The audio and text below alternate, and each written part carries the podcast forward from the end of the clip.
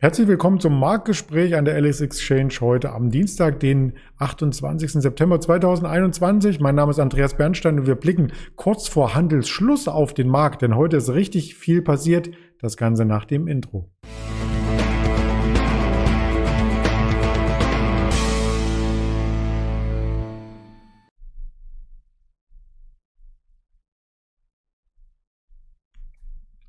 Der DAX ist mächtig unter Druck, die Volatilität zieht logischerweise an und wir haben einige Aktien, die es besonders hart heute getroffen hat, noch einmal unter die Lupe genommen mit den Gründen für den Kursverfall. Die Adidas, die Zalando und die Biontech, um nur einige zu nennen. Und das Ganze möchte ich mit dem Daniel Saurens hier ergründen, den ich recht herzlich begrüße. Hallo Daniel. Hallo. Ja, da ist ja richtig was passiert an Volatilität. Also du bist so ein bisschen der Volatilitätsjäger ähm, oder Bringer, wenn man es so möchte. Wenn wir uns den DAX heute anschauen, da ist die Wahlparty ja schon wieder vorbei und wir haben gerade erst Dienstag. Ganz genau. Und ich habe den Nachmittag auch ein bisschen genutzt, um selber zu traden. Und das geht ja wunderbar am Smartphone. Und ich bin in Berlin, da kam so um 13 Uhr die Sonne raus und je sonniger es in Berlin wurde, desto tiefer ging der DAX. Also äh, ich kam kaum hinterher äh, sozusagen mit dem aktiven Handel und mit dem Schließen auch von ein paar Short-Positionen, die ich gestern zum Beginn getätigt hatte, als die Bola ja eher wieder auf dem Weg unter 20 beinahe war. Und äh, ja, heute VDAX New schon wieder bei 25 und wir sehen einen ziemlich kräftigen Rutsch im DAX. Und wenn wir jetzt mal vergleichen, gestern ähm, die ersten Kurse nach der Bundestagswahl, dann haben wir schon wieder beinahe diese 500 Punkte in einem Rutsch nach unten abgearbeitet. Also äh, letzte Woche haben wir ja schon drüber gesprochen. Die Indizes scheinen sich nur noch in langen Wellen bewegen zu wollen. Also entweder 500 rauf oder letzte Woche dann waren es fast am Stück 600, 700 ähm, äh, rauf und vorher waren es runter. Und jetzt eben an diesem Dienstag ist wieder immer wenn wir uns sehen, fast Turnaround Tuesday. Nur dieses Mal geht der Turnaround äh, gen Süden, wenn man so will. Das stimmt. Du hast die Volatilität angesprochen. Der VDAX New heute plus 18 Prozent. Aber trotzdem ist er noch nicht an den Extremwerten, die wir in den letzten Wochen gesehen hatten. Da fehlt noch ein bisschen und äh, wenn man mal einen Seitenblick wagt, auch Richtung USA, da war der VIX Ende letzter Woche und dann auch am Montag dieser Woche wieder so bei 18 angekommen. Das war auch nicht ganz das Tief der letzten Wochen, muss man auch mal sagen. Aber es ging jetzt schon wieder direkt äh, nach oben. Das liegt auch daran, dass in den USA so ein paar Störfeuer kommen. Also die Wirtschaftsdaten sind nicht so gut wie gedacht. Dafür hast du dann äh, eine Menge Inflation und da setzt man die Wörter zusammen und da kommt man sehr schnell auf dieses unangenehme Wort der Stagflation. Inflation. Und das geistert im Markt ein bisschen rum. Dazu die Zehnjährigen in den USA sehr fest gewesen in den letzten Tagen. Nicht das beste Umfeld äh, für steigende Aktienkurse. Und wenn man dann noch im äh, etwas äh, schwankenden Monat September ist, dann kommt das alles zusammen. Ja, und als wäre nicht genug, hat dann passend zu meinem sonnigen Nachmittag die EZB in Frankfurt, wo es auch sonnig ist, noch einen draufgesetzt und gesagt, äh, also wenn es jetzt mal brennt, wir stehen nicht unbedingt sofort wieder bereit, sondern man kann auch mal ein bisschen abwarten. Also das will alles der Börsianer nicht so gerne hören, deswegen heute Richtung Süden. Die Worte der EZB aus Frankfurt haben dich trotzdem erreicht, obwohl du geflüchtet bist nach Berlin. Also, das will auch was heißen, auf jeden Fall. Genau. Wenn man sich hier das DAX-Ranking anschaut, gibt es nicht viele Werte, die im Plus sind. Wir wollen heute aber nicht die Pluswerte hervorheben, sondern einmal darauf zu sprechen kommen, warum einige Werte so stark im Minus sind. Und da haben wir uns als erstes die Adidas rausgesucht. Äh, hier gab es mehrere Artikel dazu, auch schon in den letzten Tagen über die Konkurrenten. Die leiden alle quasi am selben. Sie können die Ware nicht an den Kunden Kunden bringen. Genau, und es manifestiert sich jetzt das, worüber wir seit anderthalb Jahren schon reden. Ähm, wenn ich irgendwo fertige und sehr von diesem Fertigungsstandort abhängig bin und dort was klemmt, dann bekomme ich in meinem Umsatz und dann mittelfristig auch in meinem Gewinn ein riesengroßes Problem. Das sieht man bei Nike in den USA, das sieht man auch bei anderen äh, Modeherstellern und auch Sportartikelherstellern und Adidas trifft es auch besonders. Die fertigen viel in Vietnam. In Vietnam äh, holpert es ganz kräftig in der Versorgungskette und deswegen haben wir dieses verrückte Phänomen, das wir aus der Automobilindustrie kennen. Hohe Nachfragen, aber wir haben einen Angebotsengpass, weil man kann einfach nichts liefern, weil die Rohstoffe fehlen oder es fehlt äh, derjenige, der die Schuhe zusammensetzt und, und bearbeitet. Also es klemmt rund um den Globus und ich sage nochmal, was ich schon mehrmals mit dir angesprochen hatte, wir haben im Oktober eine Quartalsaison und ich bin sehr, sehr gespannt, wie viele Gewinn, Umsatzwarnungen und ähm, Diskussionen wir über das Thema bekommen. Das wird uns noch ein paar Wochen begleiten, ganz sicher und Monate bestimmt.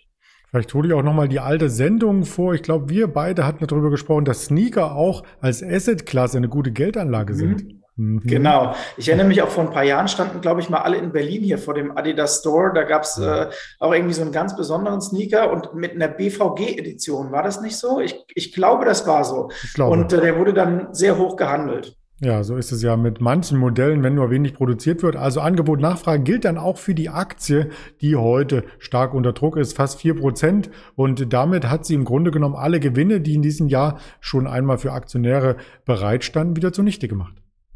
Ganz genau. Also äh, Adidas da wirklich Leidtragende und wir erinnern uns an äh, daran, dass Adidas zwei Jahre in Folge mal bester DAX-Titel war. Äh, da kann man dieses Jahr jetzt nicht davon reden. Ja, schauen wir auf die äh, neueren DAX-Titel und vor allem auch auf ähm, die Sachen, die in der Lieferkette nach der Produktion kommen. Da kommt die Auslieferung, der Verkauf. Und Adidas hat nicht nur den Verkauf über die Stores, sondern auch über viele Zwischenhändler hier an uns herangetragen. Ein großer davon ist Zalando und der leidet natürlich unter dieser Krise mit. Ganz genau. Zalando hat natürlich auch das Problem, dass sie ziemlich äh, hoch geflogen sind dieses Jahr, waren ja auch Corona-Profiteur. Und natürlich ist es normal, dass du dann, äh, wenn die Corona-Krise hoffentlich ihrem Ende sich äh, zuneigt, auch mal ein bisschen abgibst, allein aufgrund der Tatsache, wir kommen ja am Ende äh, unseres, äh, unserer Schalte heute nochmal auf einen ganz anderen Titel zu sprechen.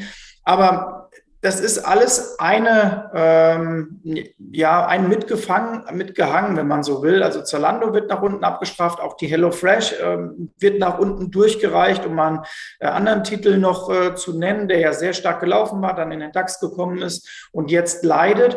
Und Zalando ist da auch nicht äh, ungeschoren davon gekommen und sieht auch im Chart kurzfristig jetzt äh, nicht so wirklich gut aus. Aber nochmal, Fundamental finde ich Zalando sehr, sehr spannend. Äh, die sind auch in, im Bereich äh, dieses äh, Payments unterwegs, also ähnlich wie Klarna beispielsweise, dass man quasi wie so einen eigenen Zahlungsdienstleister unterhält, der sich danach darum kümmert, die Kohle einzutreiben und ähm, auch nicht ganz unbeteiligt ist, wenn es um Mahngebühren und so weiter geht. Also Zalando hat ein spannendes Geschäftsmodell und ähm, eine starke Marke und ich finde, das kann man sich immer dann angucken, wenn die Aktie mal unter Druck ist, denn frei nach Warren Buffett, es gibt Wert, und Preis einer Sache und im Moment werden manche Preise etwas günstiger. Das stimmt. Das gilt vielleicht auch für den anderen DAX-Aufsteiger, der schon gestern unter Druck war. Die Rede ist von Sartorius. Was denn da los?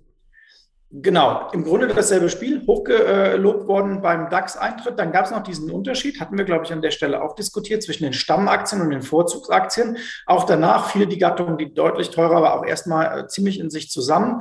Ja, und jetzt ist Sartorius generell unter Druck und äh, da kann ich fast schon ähm, den nächsten Titel, den wir auch noch haben, äh, mit dazu nehmen. Zwar aus dem Nebenwertebereich, die Ecker Ziegler, aber auch die, ja, der Highflyer schlechthin der letzten ähm, ja, 12 bis 18 Monate, könnte man sagen, am Schnürchen gezogen, nach oben gegangen. Und da gibt es auch kräftige Gewinnmitnahmen jetzt. Und ähm, das ist ja eine Aktie hohe Qualität jetzt nicht nur aufgrund von Corona gegangen, aber nach so einem, ja, fast einer Fahnenstange hinten raus auch eine ähm, Korrektur von 25, 30 Prozent immer mal möglich. Das ist ja jetzt auch äh, ein relativ ähm, umsatzarmer Wert, wenn man so will, und auch äh, in der Gesamtgewichtung nicht so hoch. Also ja, da kommt es jetzt auch mal ein bisschen raus, wie der Börsianer sagt. Ja, wenn wir einmal im Labor- und Pharmabereich sind, dann gab es eine Meldung bei BioNTech, die eigentlich sehr gut war, wie ich fand. Also liest sich zumindest gut. BioNTech und Pfizer wollen die Zulassung für Kinderaktien ähm, jetzt zumindest in den USA erst einmal vollziehen. Ähm, nicht für Kinderaktien, sondern für den Impfstoff für Kinder und die Aktien. Da muss ein Komma dazwischen, dann klingt der Satz ganz anders. Die sind erst einmal im Minus. Also wie passt denn die Meldung zum Chartverlauf?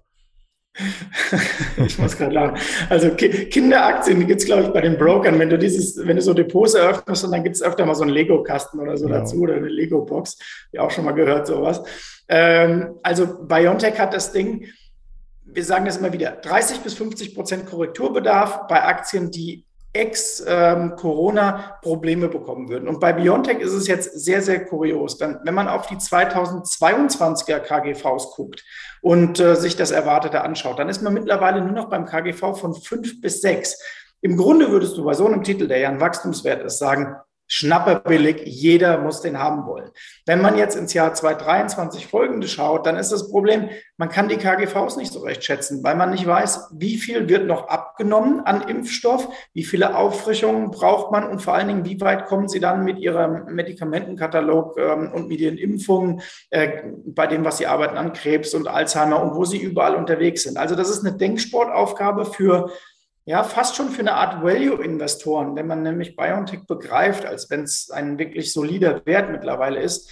Und ähm, auf der kurzen Sicht sagen die Investoren wohl, sowohl Moderna als auch BioNTech waren deutlich zu teuer. Da war viel heiße Luft jetzt drin mit den letzten Meldungen.